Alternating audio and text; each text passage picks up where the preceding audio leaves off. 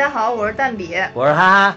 呃，上一期呢，我们简单提到了一下建军大业，然后也跟大家说了，呃，我们可能不会再很正式的来做这么一期节目，所以呢，我们今天就准备来很正式的做今天这样一期节目，讲一讲建军大业。对对对，对上期说的话不要太当真啊，以后我们说话都不要太当真。对对对对。很很随意的，跟哈哈在一起做节目，最最最享受的就是不确定性，因为人生就这么随意，只要开心就好。引用港剧的话，嗯嗯啊，人呢最重要的是开心。好，我们这期呃讲的是建军大业，然后我们这期也请来了一位嘉宾，是我的家属古先生，大家欢迎古老板，下来。呃，大家好，大家好。听过很多次节目，那今天终于忍不住要出镜了。这个古老板其实对我们节目做出了莫大的支持和贡献。对对对，场地支援是吧？不是，是一位非常好的后勤人。对对对，总后勤。好，我们我们现在开开始先说一下电影啊，不介绍嘉宾。其实《建军大业》这部片子呢，主要从四个历史事件，呃。来，呃，讲了一下我党的发家史。然后这部片子其实也是赶在八一，就是我们建军九九十周年来推出的嘛。然后通过这四四个事件，首先是四幺二事件，然后南昌起义、秋收起义，呃，当然秋收起义在这里边没有特别着重的描述啊，也算是一带而过。然后之后呢，还有就是三河坝战役。呃，这部片子其实就是讲从一九二七年开始，北伐战争那会儿刚取得了一个重大成果，但是国民党右派开始就是叛变革命了，然后疯狂的清除我党，这太让人气愤了。对，短短数月，三十多万同胞惨遭杀害。不是，哈哈，哭跟笑是一个是一个声音，是一个声音，是一个。想到那惨痛时，不仅潸然泪下，潸然泪下。刚才潸然泪下的声音啊。然后成立不足七年的中国共产党，在疯狂的攻击下，我们遭到了毁灭性的打击。我们伟大的领袖毛泽东跟周恩来，嗯，让党内的群众们 认识到枪杆子里面出政权的硬道理。他们联合了朱德、贺龙、叶挺、刘伯承，是要建立一支我们真正的人民的军队。直到今天，我军已经成立了九十周年。嗯。整个剧情大概就是这样的，然后你们也大概是就是那个那个收拾一下自己的情绪，不要太悲伤啊，因为我们这个听完新闻基本上没法讲了，太牛了。我们我们今天能这么幸福的生活，就是我们要看一下这部片子，因为上一期其实我们也提到了，对，作为现代的，当然我我现在这个年龄可能已经不是什么社会主义接班人了啊，但是就还是还是。就社会主义曾经接班人的小尾巴，对对，接班人的小尾巴，就就还是要认真学习一下我我我国我党我军的历史嗯，这是我们的义务啊。对，嗯嗯。然后呢，我们就现在就是来分阶段吧，然后简单介绍一下这个这几个事件，好吧？开场的时候嘛，一九二七年三月，其实一开始的时候就是，呃，那个汪精卫的，呃，汪精卫集团跟蒋介石集团矛盾公就是公开激化了嘛，啊。然后呢，就是所谓的宁汉分裂，啊，对，宁就是南京，汉就是武汉，说就是蒋介石在南京，所以他等于他属于是这个，他是控制着军队，然后汪精卫是在武汉，他其实控制着党政，国民政府，呃，国民政府，等于国民政府当时的驻地应该是在武汉，对，其实是一个左派，一个右派嘛，嗯，对，但由于当时呢，我党这个影响不断的扩大，所以呢。呃，从四月开始，南京就是就是各个地方这些国民党就开始处决共产党人，所以就出现了这个四幺二政变。那当时就是，其实，在电影里边有一段，就是当时叶挺进城的时候，就南昌起义之前，叶挺进城的时候，其实他是跟就看城门的那个兵士说，其实他是过来缴奖的。啊，对，这这实际上是有原因的。其实那个汪精卫本身蒋介石是不和的嘛，对吧？啊，那因为这个汪精卫刺杀摄政王，长得又帅，对吧？一直是那个孙中山的就预定的接班人。对。但是后来蒋介石他又不甘心那个让汪精卫去拿这个政权，所以他们俩就有各种矛盾，对吧？所以说，我觉得讲这个事件，其实我们要追溯到这个二十年代初这个中共。跟这个国民党第一次合作，嗯，对吧？就是为什么大家很奇怪，有人看电影说，为什么一会儿共产党一会儿国国民党好像都穿着国民党的衣服，对吧？对对，这个就看着很奇怪。对对对。所以说，其实大家讲一下这段历史，要回忆一下，就说国民党、共产党为什么要合作？那合作的原因是什么？对吧？对，对。然后呃，我们也做点功课，基本上之前我们也研究过，比如说大家。最了解的这个五四运动开始之后呢，整个这个呃全国这种爱国运动此起彼伏。因为北洋军阀主要它是和帝国列强一起去瓜分中国，啊，搞得民不聊生。那共产党呢，他们也在四处搞这种工人运动啊、农民起义啊。但是呢，孙中山其实他是名义上大总统，但后来被那个北洋政府给篡夺了这个政权了嘛，相当于。对。他也意识到说，其实我们没有。自己的力量，或者说我们没有国际上的支持，是很难这个进行下去的。对，所以他也是国民党也是积极和这个共产国际去去合作。对，所以他们也是商量说，哎，大家要不要成立自己的军队？对，对，所以这也是那个黄埔军校成立的缘由。对对对，其实黄埔军校它的名字就是叫什么？中国国民党陆军军官学校。对。对，所以这就是建在黄埔这个地方，所以一般称为黄埔军校。对，是那个黄埔区的长洲岛啊，我还去过啊，那个地方还是有有很多历史遗迹的，包括一些事迹都有。所以说从黄埔军校开始就奠定了，就是中共跟这个国民党在军事方面的一个合作。对，因为当时是那个苏联从共产国际这边支支持他来建这个军校，所以当时共产党等于是就用现在的话说，就等于入股了。呃，对对对，合伙人对。吧？合伙人，然后那个中山先生就是把合伙人就在里边建的有党支部，对，党的分部在里边，对他们。中山先生是那个相当于是奠基人嘛？对对对。呃，第一任校长是给了蒋介石。对。然后周恩来就是作为我们共产党人代表做这个政治部主任。主任。对。其他还有很多教官，他都是大名鼎鼎，什么何应钦啊，对，陈诚啊，还有我们今天那个电视电视电影里面出现的钱大钱大军。钱大军。对，包括聂荣臻，这都是。林彪。林彪啊啊，林彪当然是学员了啊，对，林彪是小学员，当然不是教官，嗯。对。他当时还年轻，主要是。对，所以就是黄埔军校里面就是奠定了很多这个国共合作的一个基础。对，那包括呃后来黄埔军校他们一二三四期学员就是毕业之后呢，就是蒋介石开始北伐嘛，对对吧？开始北伐也是让这些学生军得到了很多锻炼。对对，包括包括我们后面讲了很多这种耳熟能详的名字，其实都是北伐军里面出来的。对，这是一个背景。另外一个点就是。那其实为什么后来蒋介石这么就是惧怕共产党，嗯，然后开始要分裂这个中共合作，然后呃不分裂这个国共合作，然后要屠杀共产党呢？其实也是因为那个二五年蒋先生是那个孙先生去世之后，嗯，然后国民党它是有左派和右派，对对，左派就廖仲恺为为首。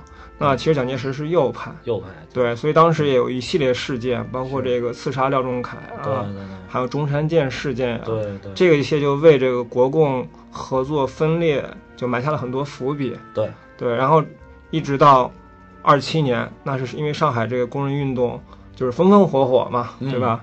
那个工人纠察队占领了很多地方，拿了很多枪，对，然后这个蒋先生就害怕了。对，他就害怕了，然后他就觉得说，要不要就说搞一次屠杀，对吧？对。所以就一出现了我们这个电影。他可能觉得共产党的力量，他渐渐的有点控制不住的感觉。对，嗯，而且那边又面临着这个武汉这边汪精卫这种政府的这个威胁，就是他如果想要继续，而且他又觉得他自己掌握的是军权，他就想捍卫，如果想要捍卫保留自己的这个权利的话，他觉得他必须要除掉这两股势力，然后他可能。先决定拿势力相对较弱的共产党先开刀，对，嗯，对，所以他当时也是，就像我们店里面看到，他联合上海这个流氓，对吧？对对，杜月笙，杜月笙，然后把那个我们那个工人领袖汪寿华给啊刺杀了嘛？对。对，其实好像历史中是把他活埋了哦，对，但是他可能为了电影效果，这个电影效果可能是。对。活埋看着没有那么刺激，对，不往外冒血，我去，对。对，而且就是说，好像这个杜月笙是在这一次行动当中，就是彻底的，就是奠定了他在上海老大的地位，就是黑帮老大的地位。对，就一开始他也是青帮的头儿，但是他好像势力还不能说完全控制上海滩。然后自从这等于他跟蒋联手了对，之后，最后他是成为了就是上海真正的黑黑道势力的老大。对，所以就彻底的反共嘛。嗯，这也是他那个建国以后就慌忙就逃到香港去对。对，就是他知道这个党和人民一定不会放过放过他是吧？对，那不会个放过他。对汪汪寿华是我们我党很年轻的这个工人领袖，也是奠基人之一嘛。对，嗯，所以这是一个伏笔。所以就是后来看到四一二政变，就是疯狂屠杀那个我们的工人纠察队，包括屠杀进步青年。对对对对，所以这是我看那里边有一个镜头，就是那个学生是吧，在那儿吆喝，然后还被噔噔噔噔噔机枪都给打死。啊，那是开幕，就是啊那个电影一开幕的第一幕。哦，对对对对，就是看着挺惨的，也是，就是属于屠杀进步青年，这个属于。啊，对，所以所以说就是电影其实一开场才有那个周恩来跟那个斯利见面的时候，啊就是因为有黄埔的这这一段历史，所以他们见面的时候，共产党跟国民党之间总是有很多什么老师啊、同学啊，这样相互称呼这种，陈赫演那呃，个，对千丝万缕的关就系。是就是就陈赫有点跳戏，反正 看对，我也觉得陈赫跳戏。那个反正我看的那个，我看这个电影我看了两遍，然后那点儿全场都笑了，就是因为而且陈赫是第一个出出场的这个明星嘛，对，所以他一出来大家哗一阵笑。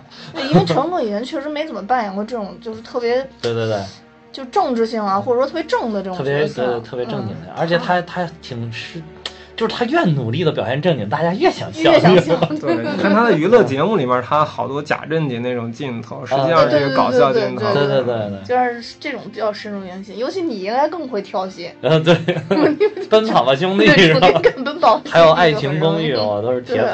嗯，对啊嗯，所以就是呃咱们接着回来说啊，就是所以四幺二政变之后呢，其实后边又有了这个秋收起义跟南昌起义，包括这个呃，其实南昌起义其实也叫八一起义，因为它对。它八就是月一号嘛，八月一号对，然后它其实也是联合了那个国民党的左派，然后打响了这个这个反抗国民党的这个第一枪嘛。对。当然这个这个叫什么朱朱亚文吧演的那个周恩周恩来，嗯，从那个他们他们在的那个地方走出来的时候，打响第一枪的时候，当时也觉得特别帅，就是啊那种感觉，是是就是那种领袖的感觉，包括就是。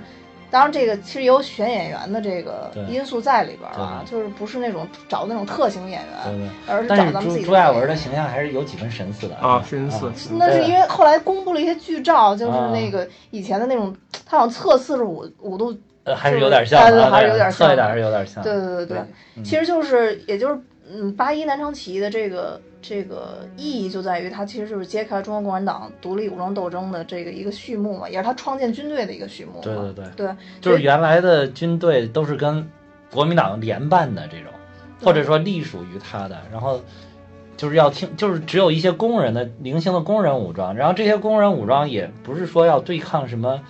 跟跟国民党他们是原来名义上始终，包括四一二发生了之后，名义上都是一事儿的。对。对，因为而且在党中央里边，你看那里边演的不是陈独秀嘛，嗯。还在那说说，与其这样，不如因为我们也本来也没多少枪，你这样搞得好像我们要跟他们搞对立，他们实力那么强，我们这么弱，所以我们不如先搞表现一个高姿态，我们把枪全都交出去。嗯，啊我觉得这点演的就是这个电影里面处理的还挺好的，他没有就是说把这个理由说的特别的草率，嗯，就是就是好像就是陈独秀一开始就是一个彻彻底底的投降派，就要把枪交出去，而且他是也讲给了一个其实可能在那个时候很多人会这样想的一个，就是说我们交枪本来也没有多少枪嘛，你就给他又能怎样？我们这枪少到简直就约等于没有。对，先保存实力。对你不如我们交给他，我们表现一个好态度，争取国际上的支持，争取这个共产国际的支持，然后就我们以一个弱者的姿态，然后再争取民众，争取就外面的人的支持。嗯他是从这个角度出发的，我觉得他并不是一种就是我一上来就是哎呀好厉害，好好害怕呀，我们把钱交出去，并不是这样。原来我们批判陈独秀有点儿往这个方向走，就是他没有把这个细节交代的太多，就会让人觉得好像是不是陈独秀就是特软弱，特软弱啊，胆小怕事，胆小怕事，并不是，其实这是我们从小教育的一个，包括国民党是否正面抗日，其实也是最近几年才开始去纠正的。对，关于军队这块儿，其实还有个就是背景，就是其实国民党他也没有自己的军队。其实我们包括看到这个北伐战争，实际上。国民党其实只有一个军嘛，他这个军也是收编了当地的好多那个广东，尤其广东那根据地、对。粤军的一些旧部，包括加上黄埔军校，对。这样一些部队，其他北伐军主要还是靠那个桂系，对。还有什么粤军啊这样的一些去北伐。对，当时就是国民政府也是联合了好多这种军阀军阀，啊。所谓新军阀和旧军阀，吧？对对对。比如说吴佩孚啊这种，什么张作霖就属于旧军阀，对像那个嗯阎锡山啊、冯玉祥就属于这个墙边草，是吧？啊一会儿是，一会儿是跟跟这个联合，一会儿跟那个联合，对对吧？其实国民党说的难听一点，可能它就是新军阀，对吧？对对对，所以这是一个背景。说，其实其实蒋介石很聪明，对吧？嗯蒋介石他是一个肯定是高人，高手啊，他其实从他一无所有开始建立起嗯一支强大的部队，他也是搞这种叫什么合纵，合纵联合，对合纵联合对，包括把那个冯玉祥玩的团团转，对吧？对，这都是一些背景，所以说，嗯。就是回到八一八一起义这这块儿，他们其实是中共在武汉开完武大，就是陈独秀提出说我们要交枪，啊对，然后不是不是被那个毛泽东同志当场给批判了一顿就。我对对们提到了两个小警卫在门口站岗了，对对是这个其实我觉得是有点儿为了拍戏而拍啊戏。是对，那其实那时候对年龄没有写错。看电影的时候，我跟他讲说是，十九岁，我说错年龄写错了，没有说那写错，个你说那个就是粟裕跟林彪在门口啊，那个那个年龄是没有错，年龄没有错错。，但是当时林彪其实已经是排长了啊苏玉其实是警卫班的班长啊啊，但是啊，苏玉那会儿还不是警卫班班长，啊他应该是刚刚入党没多久。其实他们俩站一块儿站岗，嗯，就是我觉得这是一一种艺术加工，艺术加工啊反正就是因为就是同时，我觉得当时那个镜头可能是为了同时体现，就是说我们这些革命先驱在那个时候还是非常非常的年轻的是的啊，是。是这这个革命的初始阶段，啊那么帅是啊吧？那么帅，一个刘昊然，一个马天宇，马天宇有点娘，把林彪演的演的有点娘，其实我觉得对王精卫更不公平，王精卫演得太娘了。但是我看但是是他是有点太娘，但是就是你看那个汪精卫的照片，确实是脸白白的，白白净净小白白白净净的那种啊，但人嗯人可是那个刺杀那个啊是是，对吧？嗯那当时可是全国人民的偶像。嗯，对对对，偶像是不是也因为长得帅？对，长长得帅，确实 帅。对，就是其实八一起义这这里边有好多，就是我们建国时候的那个十大元帅，其实都参与了这次哦是起义，是对，直接或者间接的嘛。其实十大元帅里有八位都参加了，八位都参加了，对，就直接或者间接嘛，具体统计嗯，啊参加南这个昌起义研究过的反正能能看到的最明显的就是贺龙呗，嗯，然后林彪，嗯，朱德，朱德，嗯，呃，聂荣臻，聂荣臻，对，嗯，陈毅、陈毅，陈毅，罗荣桓，罗荣桓是秋收起义，罗荣桓没参加，罗荣桓没有罗罗荣桓跟彭德怀两个人没参加。啊，罗荣桓、彭德怀没有，其实还有刘伯承、徐向前。刘成、刘伯承参加了，徐向前也在里边徐。向前电影没出来，没出来。当时应该是一个小教导团的一个哦，职务。就跟下级军官，然后并并不是那么主要啊，不是是那么主要嗯。所以说这这这场起义就是我军领导者的一次哇塞大起义，哇塞所以说意义特特别重大。啊嗯，怪不得成立了，这个就是属于那个不停的王炸，你知道吗？就是人家说我四个二，这样啪俩王，然后人啪我还有四个二，啪这又俩王，这不是炸死他，对吧？就这种感觉，而且我觉得就是在电影里边，南昌起义的那个整个那个镜头拍的特别恢宏，啊是。嗯、就是顺便说一下那个导演吧，其啊实那个导演就是拍《无间道》的那个导演，刘伟强，对刘伟强，啊。我真觉得把这个可以说是一个革命教育影片拍的，跟一个港片枪战片儿一样。刘伟强是拍《古惑仔》的吧？啊对，古惑仔好像有，啊，你没有看过《古惑仔》是吧？我古惑仔我也没有看过，啊，你没有看过《古惑仔》？没有。他那会儿光顾着在他们大院里蛊惑 感觉不是一个年代的人。不是我那一段就是看《古惑仔》的年代，对我那会是儿，但是我不太喜欢这个题材。嗯，但是其实里面有一段我觉得还挺像的，就是那个、那个杜月笙的那个青帮进去啊。砍、砍杀那个啊。哦上印，刷对那馆的时候个感觉是是是有点像对，，这嗯。特别像当年那个《古惑仔》里面那个啊。红心和东心啊。死磕的镜头。嗯。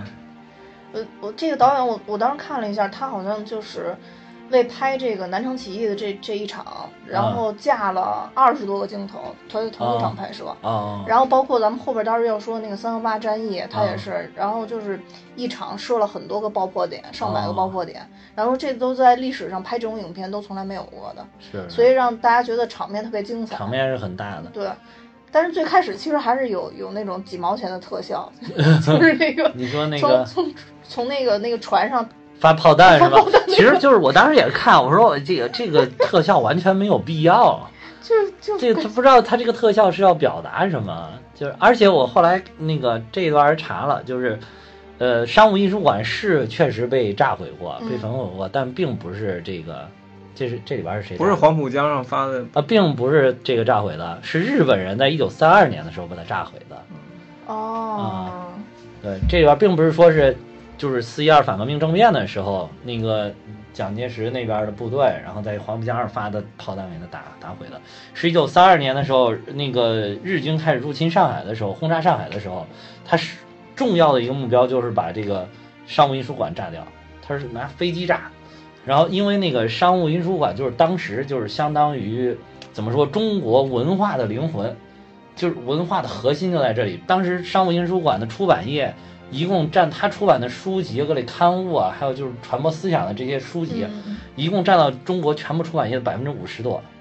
嗯就是那个日日本人就觉得，就是这么一个文化的地方，我一定要捣毁它，然后不能然后让中国人再接受这种先进的东西。然后当时他还有一个下属的一个旁边还有一个图，就是还有一个那个那个叫什么出版社，两个一块儿就是顺便着都给一块儿端了。那个好像是他旗下的一个企业，啊、哦，哦是这个这啊，对。所以然后那个更惨，那个就是不但就是轰炸的时候波及到那个出版社，我忘了叫什么，然后那个日本人还派了特务进去，专门把那里边书籍全部烧毁了。当时有很多那个，当时另外一个一一个图书馆吧，好像是图书馆还是出版社，记不清了啊，记不清了，不查了。但是就是把里边焚毁，里边藏的所有的典籍、图书、什么文献资料，通通烧毁了，一点都没剩。那个商务艺术馆仅仅是炸了，就是没有烧，就是里边还残存了一些这些古籍。哦，其实就是从未体现的是日本人干的事儿。所以说当年日本人想摧毁我们的思想，啊，对对对。但磨灭不了我们的灵魂。你我这个这一期你这一期跳简直牛逼完了。特别机智 啊，所以说这这个镜头其实有点多余啊，有点多余啊。而且特效还做的特别差，所以就是啊，对对对，就不知道他为什么要要做这个东西，不明白是嗯为什么。嗯，就不像他那个就是。就是南昌起义，就是他拍那个镜头，不管是对朱德描述也好，对叶挺的描述也好，对，总体来说都是很霸气，就是那种对对对，很霸气的还是挺热血的。当时感觉他起义的那一刹那啊。对，然后而且就是我，因为我去过，当时去过这个呃南昌，就南昌就去过他们那个指挥部中心的那个大饭店去看过，然后那里边现在已经改成了一个这个就是展览展览馆一样的，就是大家让大家了解南昌这段历史，里边有一这个当时好像有一个类似于全息的展示的这么一个场景，就是。会会有一些那种光影的效果啊，枪炮的声音啊什么的，配合着就是声光电的效果，那个看起来真的就跟这个电影里边很像哦。啊，就是应该说是电影跟那个就是真的很像，就是他那里边就是给你介绍最先的一枪是在哪儿打响的，嗯。在哪个仓库啊，什么哪个哪个衙门，什么还有火车站怎么怎么样，就是他这里边好它不是也有一些几个点，对布那？个景点，他这个不也有一些那个南昌的全景嘛，嗯，就看起来就跟他这个在南昌的这个什么很像，嗯嗯嗯。说场面啊，就是就是这片子没上映之前，不是那叶叶大鹰嘛，啊对。不是说那个小鲜肉那个演他们的长辈，啊。觉得各种不爽，对吧？啊对对对，嗯，这个观点呢，我持中立态度，嗯。就是也没有说小鲜肉演的不好，也没有说演的特别好，嗯只是我觉得那个是叫欧豪是吧？对？欧欧豪嗯，对他演的叶挺有点夸张了有，点儿流里流气是吧？啊，对对对，就是说，你看他一开始拍板呀、包括跟那个下属发命令啊什么的，都特别屌，对吧？对对，包括过屌了是吧？特别屌，嗯你看一进城门的时候嗯，对吧？特别屌。但这我觉得也也算嘛，因为嗯，这个兵匪一家嘛，也不能说而且他常胜，常胜将军，他一定要有自己的这种气质，对吧？但最后起义的时候，他那儿指挥打炮的时候，我觉得他那儿在跳舞是吧？对对对，好多人诟病这一块儿。我今天还看了一个评论，说说也难怪叶大鹰生气，你欧豪把打炮给搞得跟开演唱会似的。说自己在那儿自我搜，就是你你也不找个掩体去，对吧？啊，对对就是那个你活靶子呀，别人拿枪一一枪就把你干倒。对对对，而且他那个说那个意大利有有点诟病他，就说他站不直嘛。啊，他是有点站不直，他那是有点晃晃晃晃晃晃晃他就没想站直，其实。对，就是他想通过他那个表现自己很很很牛逼的那种嗯样子很嘚瑟啊，很霸道嗯啊。很霸道。这块儿保留意见，确实对，确实是嗯，我也理解那个叶导怎么去心里不爽，对吧？就是理解，毕竟人家是亲爷爷，亲爷爷虽然没见过，就是历史上的英雄人物，他就觉得我爷这么英雄，你这搞得流里流气的，可能是有点对，心里边可能有点不舒服。嗯，反正我觉得其他小鲜肉呃真的还是比较站得直，是吧？对对对，而且那个满脸英气，英气对。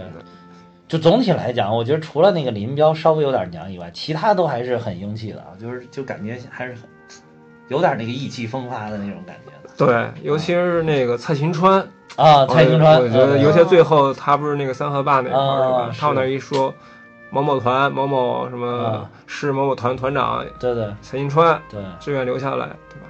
那我觉得还真是我当时想着，就是你想这些，当时他能这么下定决心留下来，要坚守这个阵地哦。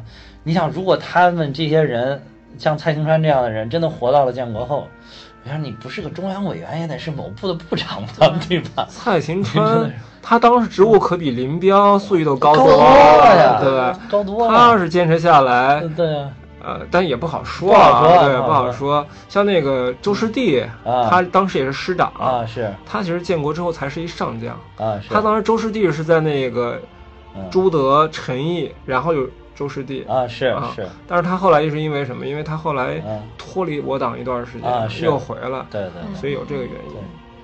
对对所以我们回到刚才那个南昌起义，就是南昌起义还有一个画面比较印象深刻，就是那个贺龙。啊对，其实贺龙是那个南昌起义正儿八经的主力，啊是对，他是那个贺龙是二十军嘛，啊对南昌起义实际上是那个张发奎的第二方面军下面的共产党员把这部队拉走了。啊对哎张发奎又呢，张发奎呢就很伤心。对对，其实那个张发奎还是比较同情共产党的，当然他也是抗日名将了。啊那个抗日战争时期也是做了很多贡献，嗯而且据说这个南昌起义之后，他也是听了别人的建议，就没有继续去追击这个就是起义的部队。起义部队嗯其实也是为我党保保存这个火种，间接的贡献了一些力量吧。对对。然后，其实南昌起义，我党给给他有有一个定性，就是啊起起义本身其实是失败的。啊。对，那就是因为在那儿以就是那当天可能是确实占领了，当天是是成功，成功的，但立刻就要撤离。很快就撤离了，很快就撤离。啊因为那个好像是不是有汪精卫的部队还是蒋介石的部队都扑过来，扑过来了，啊对，包括那个钱大军的部队不是一直阻拦嘛，嗯对吧？嗯。所以他后面有了这个三河坝的阻击战，对吧？对对对，其实这个电影里面这个阻击战是非常经典的，我啊觉得，而且是花了很多很多镜头去描述这个阻击战的。对对对，其实这阻击战这块儿等于就是朱德领导的这这个队伍，大概就三千多人，是。然后在驻守在三河坝，其实为了保保存我我我军的这个主要实主力撤退。嘛，的啊，主力嗯撤退，对对对，啊主力往那个也不是撤退，主力往潮汕地区去，潮汕。对，看能不能在那儿打开一片天地，啊先先取下来，给他们争取时间，其实是。陆海峰那边，然后之后再啊北伐，对，但实际上主力最后被打散了，对。反而是三河坝的人成了未来的主力。啊，对对。对，就是三河坝最后撤下来的人，然后朱德领着上了井冈山，对。对，辗转一直到湖南，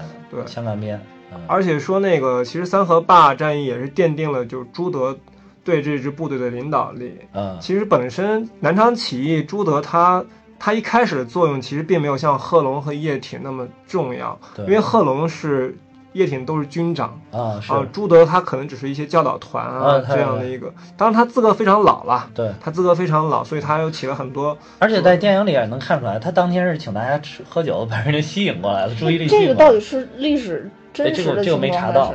这这个好像是真的，他是啊确实是请了两个滇军的团长啊，去喝酒，但可能不是那种大摆宴席呃，了，大场没有这他可么大规模能对，可能是把一些重要人请过来跟他们嗯喝喝茶啊什么的，嗯先吸引一下注意力。嗯然后呃，其实我们回到那个三河坝阻击战，嗯对吧？嗯其实这个这个是非常非常残酷的，到最后特别惨烈。对，这个这个战役电影里面拍的好完整，啊，嗯特别就是第一天、第二天、第三天怎么拍的非常完整。嗯，对，包括最后钱大军是不顾一切的，就是冲上去把那个嗯阵地又炸成一团糟，对吧？对对，对，包括他那个他可能也是在这儿被阻击的是有点气，可能是吧？对，而且军人的天职服从命令嘛，嗯对对，蒋介石要求他必须要要追上去，他一定要追上去。所以这段其实很感人，就是就很多人看了电影觉得很感人，就是最后打完仗之后，包括蔡琴川嗯死在他的面前，啊，对，然后他吩咐大家说，所有黄埔军校的全部厚葬。厚葬后葬蔡琴川黄埔军校第三期毕业的。嗯，啊对，而且钱大军其实是黄埔军校的教官，啊，应该是兵器教官，他是老师等于是老师，对。啊，结果一下打死了自己那么多学生是吧？对对，其实是这样的。嗯对，其实其实很多感情的，对，嗯所以很多感情。我看了一个资料里边就说，当时双方在拼的时候，就是互相这些士兵啊，还有一些军官啊，就叫着对方的绰号啊、外号，叫着对方的小名儿，就是然后这边还互相对骂着，说一边哭一边砍，就这种感觉。嗯，但其实挺挺挺惨烈的，对，所以说大家可能就是不光是说敌我双方这么简单，里边还融入了特别复杂的感情。嗯，对嗯，但是真的是大家只讲主义，不对讲丝绸，啊对对对三民主义，那可能是另外一种三民主义和共产主义，大家，信念不同，信念不同。对，然后所属的立场不同，这个方面不同，所以就就是一只能在战场上就兵戎相见，这很难。对，所以关于黄埔军校，其实故事也非常多，嗯就是有两个小故事，也是，就是以前都也读过嘛，觉得蛮有意思。一个就是还是跟钱大军相关啊，啊钱大军其实也是抗日名将了，包括哦护松战役啊什么都很有名。啊！他跟那个陈赓是关系是非常好的，哦其实当时陈赓是黄埔一期的叫啊黄埔三杰，很有名的人，陈赓。嗯，然后陈赓还救过蒋介石的命哦啊，这个大家应该都知道。是陈赓在电影里边闪了一下，出现的不是很多，对不是很多镜头不是很多。对嗯就是钱大军有一次，应该是三几年那时候，应该是反围剿的时候，嗯，就陈赓受伤了，去上海，然后不幸被捕。被捕之后呢，被共产党营救出来，嗯他又决定坐火车去回到苏区，继续跟那个国民党反动派去斗争嘛。嗯刚上火车，一不小心看见这个钱大军也在这火车上。钱大军干嘛呢？他带着部队要去共共产党那个苏区去去打共产党去，然哦后他赶紧说：“我躲起来。”结果没没过一会儿，过来一个副官，嗯说：“我们钱长官，请您过去聊一聊。”然后那个陈赓说：“对不起，我不认识什么钱长官，我也不姓陈。”副官说：“我没认错，你跟我走吧。”然后把他请过去，钱大军就看他笑眯眯说：“说你干嘛去啊？”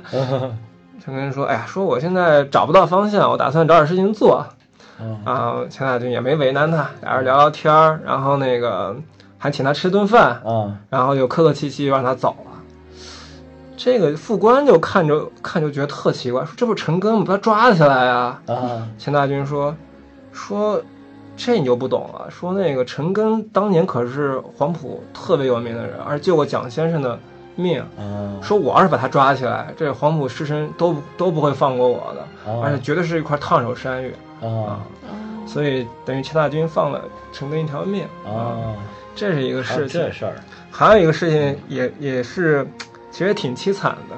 但是应应应该是一九三四年的时候，当时就是我们经历过四五次反围剿之后，嗯就是毛泽东做出个战略转移的这个策略嘛，嗯就是要长征了，开始长征了。当然有一部分部队是要北上抗日，叫先遣队。啊当时是方志敏，嗯还有叫刘畴西，啊，他们俩人带领一支部队就向北突围，打算去也是吸引部分主力吧，啊方便这种大部队去向西去长征。对，啊向北突围的时候就遇到这个国民党这个阻击嘛。啊当时国民党的那个战将领，一个叫于继时，啊，一个叫王耀武啊啊，都非常有名。都很有名。对，然后就把方志敏、刘畴西打散了啊啊啊，然后刘畴西就不幸被俘了。嗯其实刘畴西跟这个于继时都是黄埔一期的学生哦啊，关系也非常好。然后那你想冰天雪地的，然后刘愁熙被抓到之后穿一件单衣，嗯站着就是冻得已经快不行了，又饿又冻，然后身上也乱。当时那个就是那那个士兵就把他带到那个屋子里就见了于继石，于继石披着那个大衣，烤着火，吃着那个美国的罐头，啊然后然后士兵汇报说：“哦，我们抓住刘愁熙了。”那个于继石抬起头来斜了一眼说：“行，没事儿，带走吧。”嗯然后就完全不顾这个当年的这个同窗的这种哦友谊，就把他带走了。啊，这事儿呢，后来被黄维知道了。哦，黄维当年啊也是黄埔一也是期，黄埔的，对对黄维就大骂这个于继时，啊说虽然我们现在对吧，大家主义不一样，对但最起码你给一件棉袄，啊喝一碗热汤这是可以的吧？他是直接把那个他给杀了是吧？啊，当时他没有权利杀，他当时是这样的，就是嗯因为刘愁熙很有名嘛，黄埔一期，蒋介石特别看重。啊后来我专门查了一下，有人说是直接杀了，但实际上没有直接杀。蒋介石专门派了顾祝同过来，哦三次劝他投劝他降投降，哦劝刘愁熙投降，哦，但刘愁熙坚决不投降，所以后来就才杀的刘畴西跟方志敏就被那个被枪杀了，哦也是于继时下的令。哦当然他是军人嘛，对吧？所以这段也也挺有意思。当然黄维是个 黄维是个好人，性性情中人 对，啊，性情中人性，情中人，对，所以他他黄维后面做的那些事儿也得能感觉出来他是这样的人，对，当然黄维最后嗯华海战役是被陈赓给打败了，啊对吧？就转了一圈又被他的那个同学，其实同学打了，就是等于同学在中国地上打了几十年，对对对对对对 然后打打日本人，又打打自己人，打打自己人，打打同学，回来自己打。嗯所以也挺有意思。你发现这黄埔一期到四期，实际上他只有两年时间，有四期学生，对对都是二十多岁年轻人，而这些年轻人全部挑大梁。对，而且就是感情都感觉很深厚，我感觉对。就是包括他们对老师的感情也都非常深厚。你看，只要是黄埔的，在国民党那边儿，一定要叫蒋介石是先是校长，校长啊，蒋校长一让校长怎么怎么，从来不说那个什么委员长。你一听他叫委员长，你肯定不是黄埔的。啊，不是嫡系那都啊，对你比较 low，然后你想到你比较 low，然后这边的就是，呃，互相国民党跟共产党之间要是有同学呢，互相也能哎时不常的能想起来有什么事儿，或者打完了之后说哎这是我同学，啊，对吧对对对嗯，就是有的时候这种，怎么说呢？你的政治立场、你的政治观念不一样，哎，有的时候也挺悲剧的。其实，你你想，就就好比说是哪一天我跟哈呵呵两个人，我们兵戎相见，你说多那种什么心情？就是不是，我觉得是这样。如果有一天我们俩兵戎相见了，啊，有对，人就说呃这这边这学校跟隔壁那学校打起来了，然后我们俩还有其他关系，你看啊还是家属，对对，然后兵戎相见，那到时候我说哪天把他拉出去砍了，对那我这心里才复杂。啊，对对对对，就是这个真的是，那你的人生观得变成什么样子，才把家属拉出去砍？就是说当时的这个历史啊，真的是造就了这种对，这种说很复杂的东西。时势造英雄吧。这些人他们也是赶到一个特定的时刻时刻，而且嗯，而且蒋介石包括共产党人是他们的带路人嘛，对对对帮他们一下给了他们很大把的空间去发挥。对对对。所以说，你看像林彪，他二十岁当连长这种事情，真的是很难发生的，对？对对对，我还查了一下，那个林彪二十五岁就当了军团长，在井冈山上，井井冈山上他进步的特别快，二十三岁当了军长，二十二十五岁就当了军团长，领了三个军。对嗯，确实，他他确实是从一开始就能打林彪，呃尤其是他可能是这么小年纪他就指挥这种大军团的作战，所以他一直到最后都特别擅长打大军团作战，对指挥的七八十来个军就打了，对，他就喜欢这个，嗯。所以陈赓也特也挺有意思，陈赓还是咱们国家这个隐蔽战线的领导人，早期领导人之一。最早是他跟不是李克周农？吗？李克农都是后面了，李克年是后面了，就是陈赓后来就转成了一个纯粹就是一个就是什么去去打仗去了，就是已经从地下转入地上了，就打仗去了。哦，他可能是三十年代初在上海是吧？他和对他跟周恩来最早是红队的头哦啊，周总理是这个咱们隐蔽战线的奠基人，然后他是辅佐周总理，当时在，然后他们两个人一起处理了顾顺章。啊，顾顺章是我们早期这个咱们叛徒，对，这我。呃咱们的这个隐蔽战线的主要领导人，但是他叛变了。嗯他这个人就是可能是，就是搞隐蔽战线这个，你每天都生活在的是对方的那个是环境当中。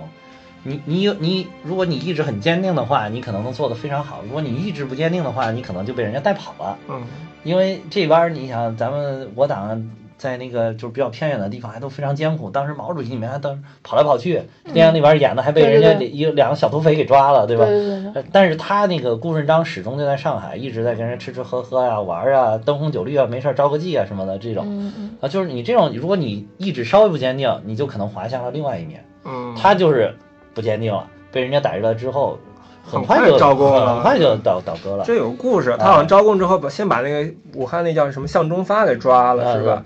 然后这事儿还是被我党著名的一个潜伏人员给发现了，钱壮飞钱壮飞就是啊，叫龙潭三杰之一，钱壮飞就是在荀增身边当机要秘书对，就是特别受信任啊，非常受信任，因为他帮他藏那小小妾，啊，他他那种小三儿不敢带回家，你知道吗？他就这个是那个钱壮飞帮他藏的，然后他就是就是采取了就就是哎中间很多细节啊，反正就是他后来就是想了一些计谋，拿到了这个密码本儿，就是他可以源源不断的翻译密码。突然有一天，有一个特别特别绝密来了好几份电报，都让的是徐文增亲戚，就是他就觉得这不对劲儿，这肯定是有大事儿。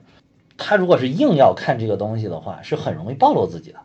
就是一般是会采取某种方法，或者是转换一些时间，慢慢慢慢，哎，就找一个很巧妙的时间，我去偷偷了解了这个是什么东西。他当时觉得这个不对劲儿，就硬拆了，硬拆了看，看完了之后，立马找自己的呃女婿，把这就是送到了上海，把这个消息送到上海，然后交给了这个周总理。周总理一下知道哦，顾顺章叛变了，而且马上这边，呃，上海这边就要采取行动，把整个中共中央全部端了。当时中中中央的主要的人员都在上海，就是说要把这个全端了，结果就连夜转移了，连夜转移，就这样才保留了咱们党党当时中央最主要的几个几个领导干部，周周总理也在其中之一。当时毛主席最后还对这个事儿评价非常高，说如果没有这个龙潭三杰这几个人，就没有钱壮飞，那像周总理周恩来这样的咱们的革命同志早就不在了。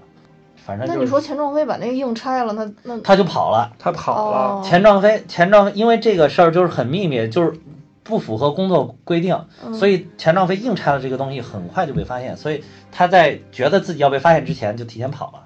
哦，嗯，你们不觉得这三个坝战役特别像那个就是集结号拍的像不像集结号啊，有点那个感觉哈，对，对尤其是最后那个，就是其实蔡行川留下，就感觉跟有点像。当时那个张涵予演张涵予演那个角色是一样的。其实，所以后来我就在想说，当年就这样的战役，不知道有多少，有多少人，多对对，有多少人可能都觉都在明知我一定会死的情况下留下来。都是心甘情愿留下来，为了掩保留革命的火种，掩护大部分大部队转移。对，所以我我我总觉得说那个时候，在那种情况下，人比现在更有信仰，真的是信，可能是信仰的力量支撑的。这一定是信仰的力量，不然的话，我对我为什么像美军，他绝对不可能做这种事呃，情。对对对，美军的大兵生命第一啊，啊对不对？生命第一对对对，绝对是。信仰，而且美军人都说了，说如果别人俘虏你了，你可以投降的，一定要投啊一定要。投降。那麦克阿瑟在菲律宾那些都投降了都投降，吗？而且说美军每个人身上准备了大概有十几二十种语言的投降书，啊，就是你如果是还有投降书，还有一个是求助信，就是如果你你投降了或者什么，你可以拿出来一份儿直接给人家，然后或者你你掉落在哪个一个就是荒山野岭里面有部落了，然后你也拿出来一个，你看看这是大概什么语言，你找出来，然后给他，然后让人知道你到底是是什么，你是在哪儿的，你是谁？啊，告诉人家，就是很很正常的事儿，而且回去了之后。也不会受到什么处分啊什么的，啊就是觉得啊你保存了自己生命，这是对的，这是你一个人的正常反应，嗯，就说三个坝战役其实牺牲了很多人嘛，然后当时其实主要目的还是为了保保护我们主力的部队嘛，但其实还是就很遗憾，到后面其实还是被被围追堵截，被打散了嘛。对，主力部队没有能够保护保对护下来，所以当时就是我我在想，有好好多人的牺牲，就当然咱们不能说是无谓的牺牲了，但就是说这种牺牲其实真的很可惜。你要是从事后来看，你可能觉得这是个无谓的牺牲，但是从事前来看，他们一定是通过信仰支撑着自己做出了选择，而且是就他他死之前肯定是想着我是很有价值的，大大部队对走了，对对对，大部队啊走了，我帮他们争取时间了。对对对，嗯，我觉得像他们就死的那一刻，虽然他们很年轻，可能觉得自己死的特别有价值。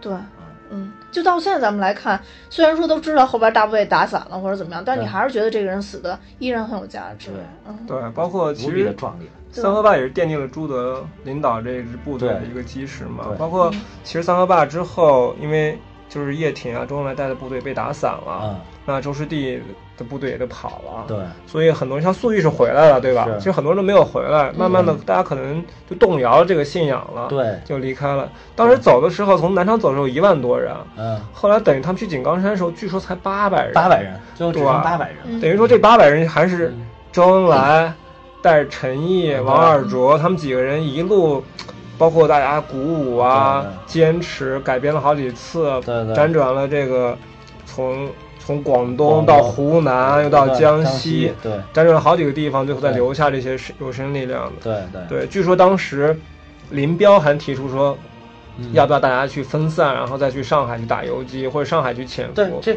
这个这个应该是当时很多人的意见，对很多人很多人都提出来这个意见。但朱德和陈毅是一直坚持下很坚持。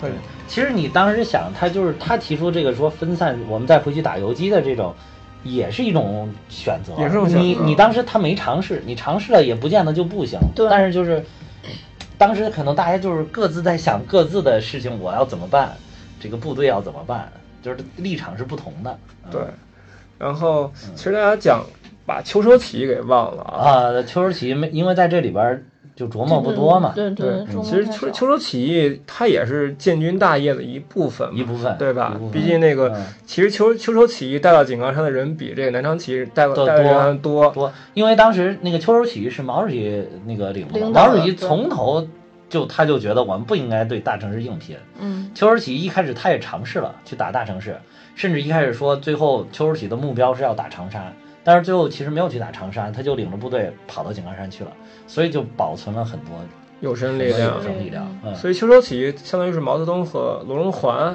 嗯，对他们俩领导的，对对，然后最后保持了很多有生力量。当然还有个人叫卢德民嘛，卢德铭。对也是牺牲了牺牲牺牲了，当时他这个部队是秋收起义的主力，主力对，但而且他是总指挥，他是司令员一把手，但是他就是在意外被遭遇伏击的时候牺牲了。嗯呃，这边也演了，是那个谁？这是谁演？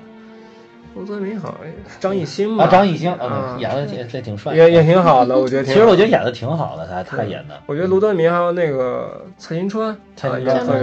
演的挺好的反而粟裕跟林彪没有什么特别突出的镜头啊，对，没有特别突出的地方。对，嗯，当时秋收起义完了之后，还有一个特别重要的就是三湾改编，就是在呃从湖南撤下来，准备往井冈山去的路上，找了一个相对安全的地方，然后开了一次集体的会议。因为当时其实那个部队被打的也挺惨的，损失也挺多，然后就是好多人也动摇，就像就是也有也有动摇的，就是好多底下的人也想跑，也也跑了，已经跑了很多人了。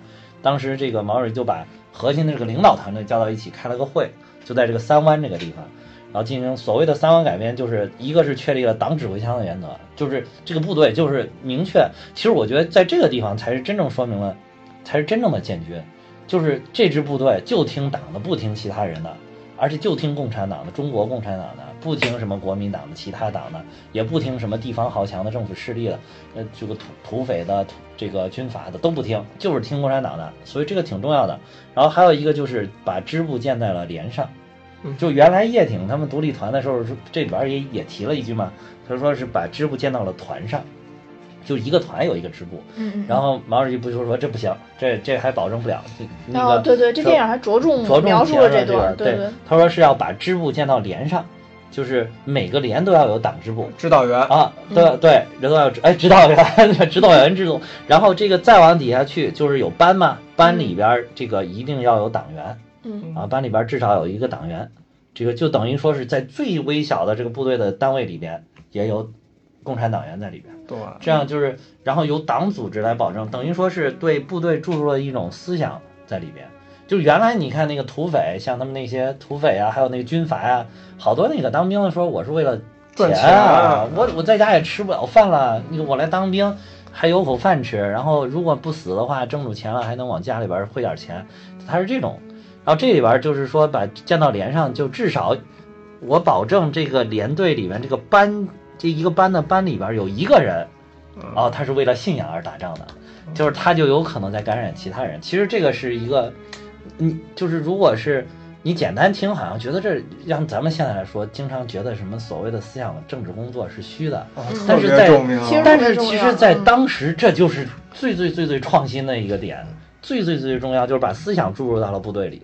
到现在为止也依然很重要。对。对。对，对就是你创业不得有共同的信仰。吗？对。创业也是，就像你对吧，卷饼至少是我们大家都要喜欢大家吃卷饼的认可这个信仰，是大家认吧？可这个不是。说我为了过来赚钱对或者怎么样，对其实每家创业公司都有这样一些。小的时候就是共同信仰，大了其实就是一种企业文化。对对对对，我觉得我们新中国真的就是靠信仰来托起来的，并不是说靠其他的这些东西才能走到今天。然后还有一个就是说是长官跟士兵是平等的，因为你原来这种像军阀这种，不是为了钱吗？谁给我钱那是首长啊，嗯嗯嗯，对吧？那个就是包括咱们古代那些，就是你像关，就是关羽、张飞他们，就是桃园三结义，刘备、关刘关张。然后他也是，就张飞把自己家钱拿出来了，嗯找了一些人过来，他跟雇佣兵一样，这样你嗯天然是领导，因为你给给我的钱呀，对，对吧？然后这里边就是说，咱们是靠信仰结合，那就不是没有这种上下级关系，就是咱们的上下级是平等的。之所以你是领导，可能你更出色，你更杰出，然后你能指挥好这支队伍，指能指挥好我们一个班，你就是班长；能指挥好我们一个连，你就是连长。他就变成了一种平等的关系，然后还还还有这种什么什么，这个部队里边的有有有这种。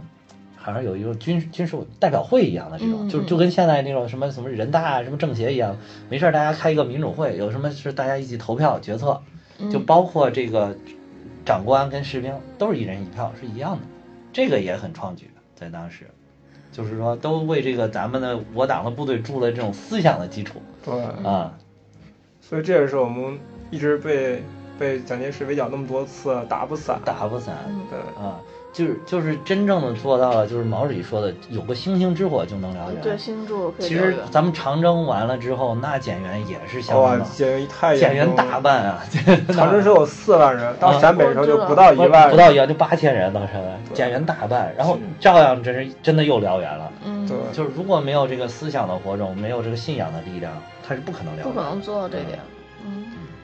嗯，所以全球人民、全世界人都佩服毛泽东，对特别佩服。对对对，对，现在有一些就是社会上是有很多这个一些声音是不同的，是杂音嘛。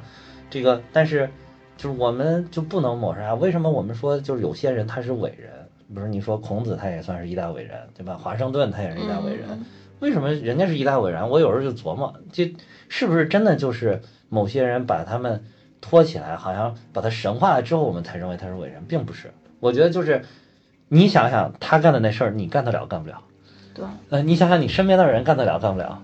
你想想哦，大部分人都干不了，就他干，他干了了，那那他就是他就是伟人，他就是伟人了，对嗯吧？所以也别谈什么过错几几开啊这种事情。对对对他做了很多人做不到的事情，而让让很多人过上了以前不敢过想的想就想都不敢想的生活，对嗯对吧，这就已经是，呃，就就已经符合了伟人的标准。当然，伟人也是人，也是人，所以他该犯错还是会犯错犯。错，对对吧？你不能把伟人跟不犯错等同，对吧？对对。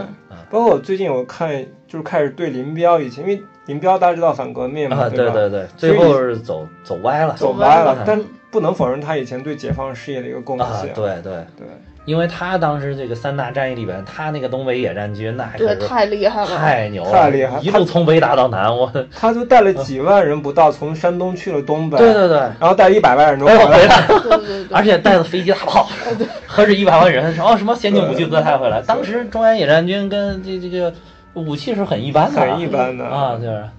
他的四野当年太有名啊，了，对对对，所以说后来很多人特别佩服林彪，对对。对包括你看陈赓，陈赓以前是林彪长官，对不对？对。对最后陈赓带军团也就十几万人，对。林彪一百多万人 了，对吧？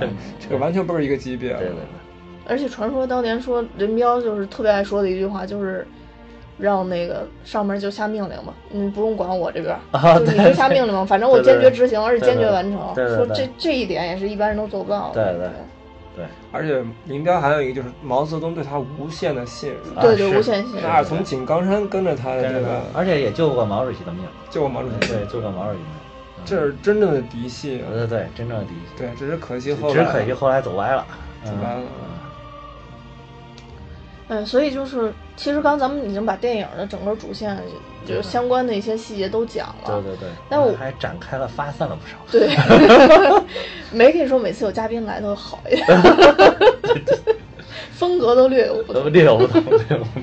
对，然后咱们咱们现在还再再说回这个电影，整个就是说，嗯嗯，不管是从观赏性啊，还是教育性，还是说拍摄手法，包括刚刚才咱们也说了，已经把演员的部分已经说了一些了。就是我不知道你们怎么想去想这部电影，因为，呃，就其实我周围有很多朋友，可能他第一看到这个题材的时候，其实会比较抵触这种电影题材，嗯，对。他会觉得这个电影题材就反正就是主旋律主啊，旋律献礼啊影，片啊，对现在一听大家就是你不管这影片是什么，他不看他就觉得哎这不行，对对对，然后然后好多人都会觉得说，哎，就是因为现在不是有《战狼二》嘛，然后还有出《战狼二》，还有什么什么三三生三三三生三世，三生三世，然后就说什么那个什么，我看网上有好多声音说什么恭喜什么战狼什么三生三世围剿那个呃建军大业战建军大业成功之类的，但我我就觉得说，我现在想，其实以前我也看过很多，就是类似于这种很正，可可跟这部片子比啊，应该说嗯。更加正的一个、啊一个一个战争影片，就对。完全还原，包括演员都用了特型演员，啊就是是。完全还原这这个当时的这个历史。包括我刚刚其实跟你提了，就是我最爱看就是《百团大战》，你们俩不介意过？所以但那那个我那那个那个我真的看了好多好多遍，但是是我就觉得那个拍对拍得特别好，然后包括里边就是呃，当然特别有名特型演员就是演演演邓小平的，啊，呃，都都是演的特别好。但是我觉得不能否认说，我我我看看了这个建军大业以后，我觉得他的观赏性更强。啊对我我会觉得就是也不耽误我了解这段历史。啊对，呃，不不不不会觉得让我觉得说，因为这个有一些，比如说对，刚刚咱们也说对欧豪有一些争议，啊或者说就是比如说是什么。呃有张艺兴啊，有什么刘昊然，有有有李谁？易峰啊对李易峰啊，然后然后林彪有点娘啊，对？我我也没有觉得说就很影响这个这个这个观赏性，我反而觉得观赏性好像提高了，啊对或者说他整个战争场面拍的非常港式这种，我也不觉得说它影响我观赏，我反而觉得更更引人入胜了。对对对，所以我，我在想，有的时候我们的电影到底是用什么的方式去，呃，达到他的一个目的？我相信拍出这样的电影来，可能更多的这个，不管是中宣也好，或者是怎么样，他 他可能更需要的是我们更多的是了解这段历史。那你要想了解这段历史，首先我得有意愿去走进电影院去看这个片子，或者起码我不会提前离场嘛，就因为无聊而提前离不场。会睡觉。呃，对，对不会睡觉，所以我觉得，呃，我们之前其实聊到说，我们是应该还原历史还是拥抱历史？我觉得就首先我们先拥抱历史吧，首先就是对这个历史先有兴趣，之后可能我们才能愿意去还原历史。我觉得他这个这部电影是一个有意的尝试，一种有益的尝试。我启用这种小鲜肉的演员，都是现在当红的小鲜肉，嗯然后请来了香港的这种商业片的导演，呃，非常有名的，然后也也也有很多代表作品的这么一个导演来拍，嗯。而不是交给了一个传统的所谓什么八一制片厂的某某某某这种 黄建新，啊的导演 黄建黄建新是监制啊，监制 监制，然后这个就是没有没有启启用所谓八一电影制片厂这样的导演，我觉得他是一种有益的尝试，至少目前看你不能说他有多成功，但至少他不失败，对对对，我也觉得是，嗯嗯。这这样可能为以后这种题材就是也尝试了一条新路，嗯嗯，就是可以跟你刚才说的那种就是传统的主旋律影片找特型演员的，是不是可以并驾齐驱，看哪一条更吸引人，对，对吧？嗯而且就是我觉得这种东西就是，你说其中的一些这种细节啊，包括林彪跟粟裕在门口站岗这些细节，它有一些这种艺术上的加工，这都无所谓。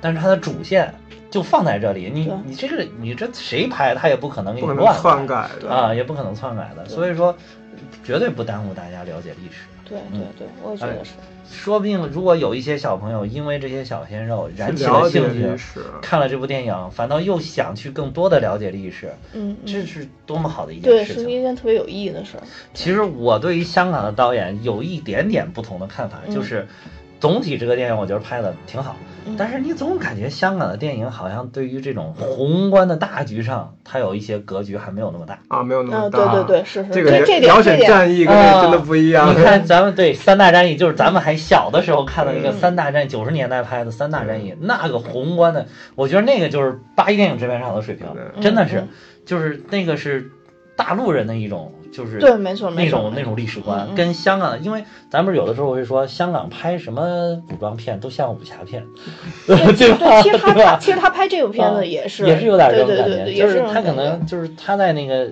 香香港这个地方，他可能就是接受的这种文化，它有它的一定的局限性。嗯啊。而但是这个片子它有点儿，大家发现是一个场景一个场景的，哎就其实就是三个三四个就是它有点碎哈，觉得它有点对断，中间没有很连贯的地方。其实这个东西就是你看那个前两届，就是建国大业和建党伟业里边也都有同样的毛病，因为就是历史跨度有点大，大发生的事情嗯。过于多，出现的人物过于多，就容易让这个就显得很碎，对就显得很碎，就是确实是会这样，就是有的时候你可能是。看这种电影，你还需自己需要有一定的历史知识，你能才能把它完整的嗯串起来。对对你如果真的就是一白博，什么都不懂，然后就硬去看，你那真的就看小鲜肉了，可能。对嗯，尤其是一一出来的四幺二，很多人觉得莫名其妙，干嘛屠杀学，生四？幺二，哎，汶川地震不是五幺二吗？对吧？哎，我老婆生日不是八幺二吗？对 吧？哎这这个四幺二是谁？对而且嗯其实我们从小接受那些历史教育，大家很多人还是没有特别的印象深刻，是还是好多都是应试性应试的历史教育。嗯啊，对所以对四幺二其实我们都讲过，对不对对，包括都讲七幺五，嗯，对吧？这些事件都有，但是大家可能真没有去。而且那天我其实我们是首映第二天去看的电影，啊，那个片场人确实也没有很多，啊。就电影院人对对不会很多，对嗯，大家也会交头接耳说：“哎呀，这是谁啊？这是谁对对啊，对这些历史对对，事件也不是很清楚。对。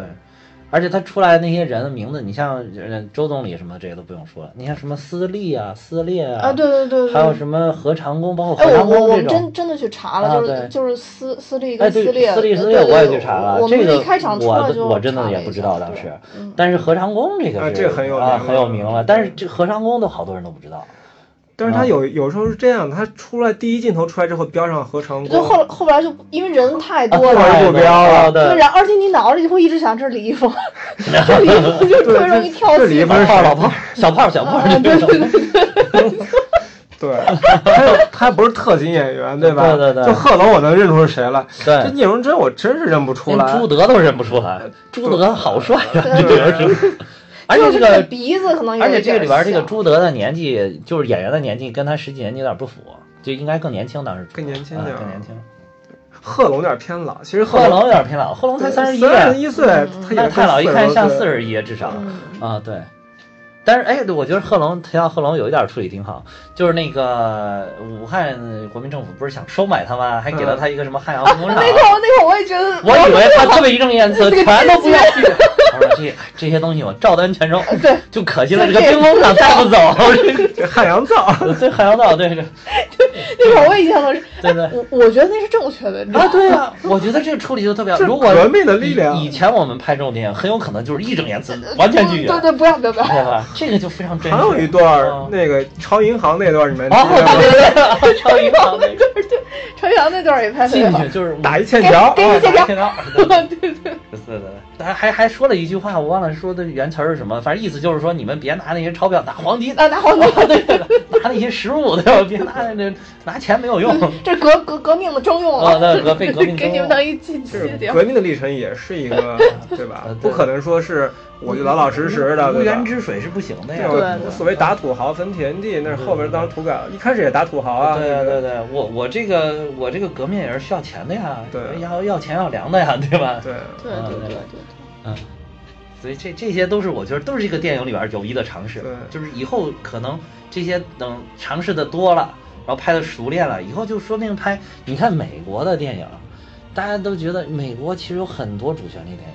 拯救大兵瑞恩，你说啊是主不主旋律？对是是，咱们当时就当时那个片儿九四年吧，当时觉得哇爆好，哎九五年就觉得爆好看，然后那个你现在回想起来，那超级主旋律，啊，美国的精神，然后就是我们为了一个人的生命，然后我们要去救他，美国人生命最值钱。然后还有那个第一个镜头是美国国旗，然后下来是老老的那个瑞恩在那儿，最后又回到了这个镜头，镜头又慢慢推到了美国国旗上。对对对，就是美国人拍这些主旋律超级巧妙，给你拍的巨好看，然后就是是不经意的给你一个美国国旗在那个顶上。